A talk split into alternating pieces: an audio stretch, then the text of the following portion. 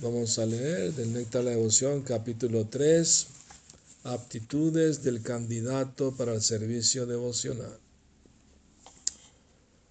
Por el hecho de relacionarse con Mahatmas o grandes almas dedicadas ciento por ciento al servicio devocional del Señor, puede que una persona manifieste una cierta atracción hacia Sri Krishna, pero al mismo tiempo puede que siga muy apegada a las actividades fruitivas y al goce material de los sentidos, y que no esté preparada para someterse a los diferentes tipos de renunciación que se requieren.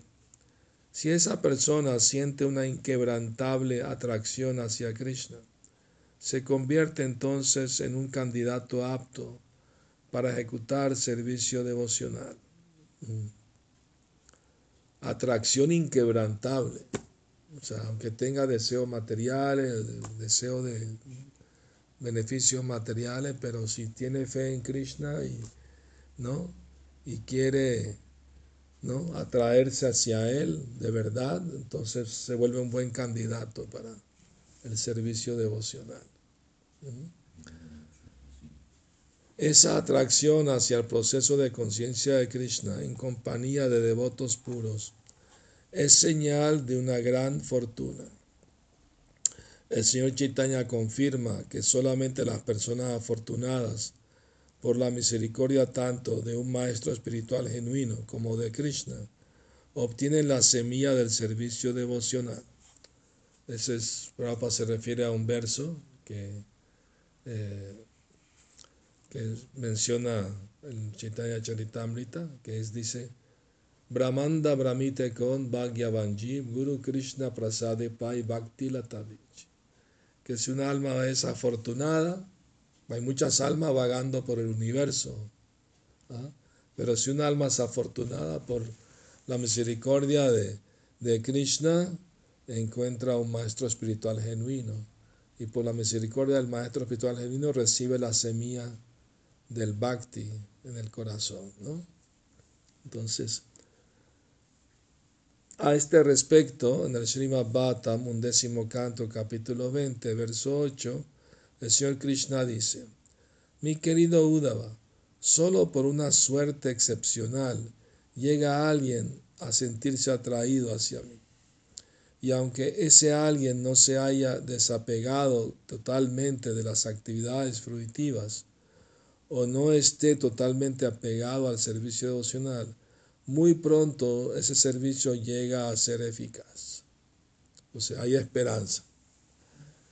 No hay que perder la esperanza de que, de que si una persona ¿no? tiene buena fortuna, ¿qué quiere decir buena fortuna? Aquí dice la palabra suerte, ¿no? quiere decir que, hizo actividades eh, devocionales en la vida pasada y tiene una atracción que ya trae de otra vida hacia esta vida, ¿no? Entonces es su buena fortuna, ¿no? También encontrarse con, con eh, devotos puros del Señor que lo animan en su vida espiritual, esa es mayor fortuna, ¿no? Eh, una vez la Prabhupada le a los discípulos para enseñarles la humildad, eh, usted no tiene ninguna buena fortuna, ninguna buena cualidad. Yo les di toda su, yo les traje toda su buena fortuna. Prabhupada dijo, mi guru era muy estricto, pero yo soy más, eh, menos estricto. Yo lo estoy dejando entrar a la, a la casa del Bhakti por la puerta trasera. Porque por la delantera no la hacen por la puerta trasera y de... Saben que, que Shila Bhaktisiddhanta predicaba muy fuerte y, hacía devotos discípulos, ¿no? Y, a veces las mamás de esos muchachos jóvenes, ¿no? Ya, ya adultos, ¿no? No, no, son niños, ya adultos, venían a, sacar al hijo del templo. Y Shila Bhaktisiddhanta lo escondía bajo, la, bajo su cama. Y cuando llega la mamá, ¿dónde está mi hijo? Bueno, sí estuvo aquí, pero ya se fue, no sé dónde se fue. Él dijo, y Bhaktisiddhanta Saraswati dijo, si no hubiera hecho eso, no habría Gaudí Mat. Porque en la cultura hindú están así, ¿no? Que aunque un hombre sea mayor, ya tenga 20 años o más, la mamá lo puede jalar de la oreja y llevárselo a la casa porque tiene que ser obediente con la mamá, aunque sea ya un adulto. No, no es como la cultura occidental, pues no te importa lo que diga tu mamá, ¿no? Pero la cultura hindú no es así.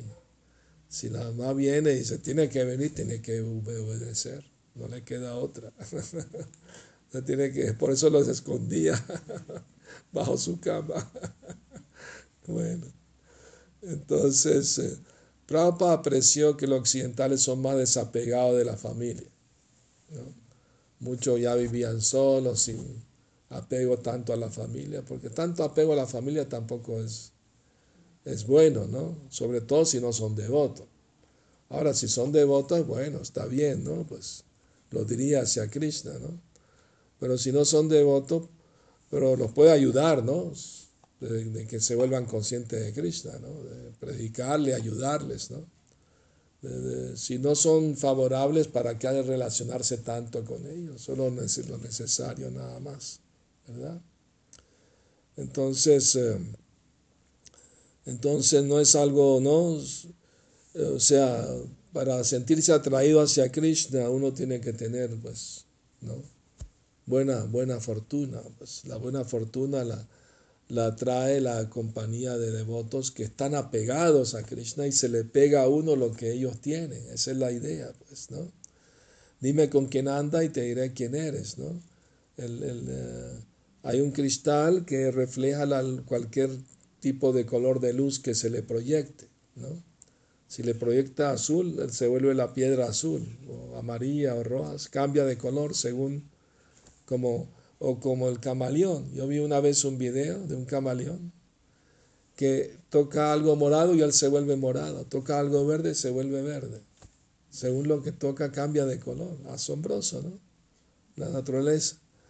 Pues así mismo, ¿no? Según como con quien uno se relacione, se le, se le pega, ¿no?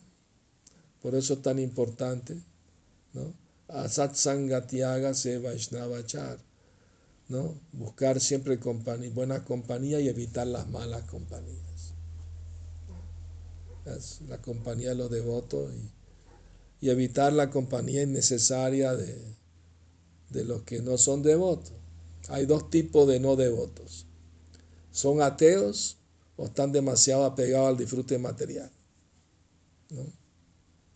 Entonces, claro que uno puede relacionarse con ellos porque si son familia o son eh, trabajan juntos o, o, amigos, lo que sea, pero, pero no les habla de vida espiritual si no tienen interés en ella, para que no cometan ofensa.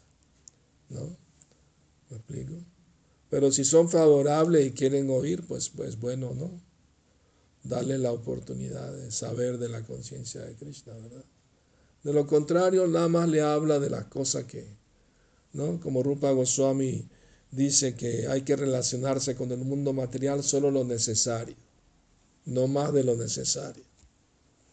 Entonces, eh, ¿no? Como dice Bhaktivinoda también, que él era magistrado, un juez de la corte, y él tenía que trabajar, tenía familia numerosa, tenía que relacionarse con muchas personas, pero con desapego, ¿no?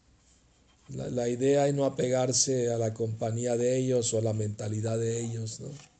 No dejarse influenciar por, por su forma de pensar materialista más bien uno ser neutral con ellos y si muestran algún interés espiritual, pues uno les, les habla de la conciencia de Krishna, ¿verdad? Esa es la idea. Muy bien. Néctar de la devoción aquí. Ya, ahora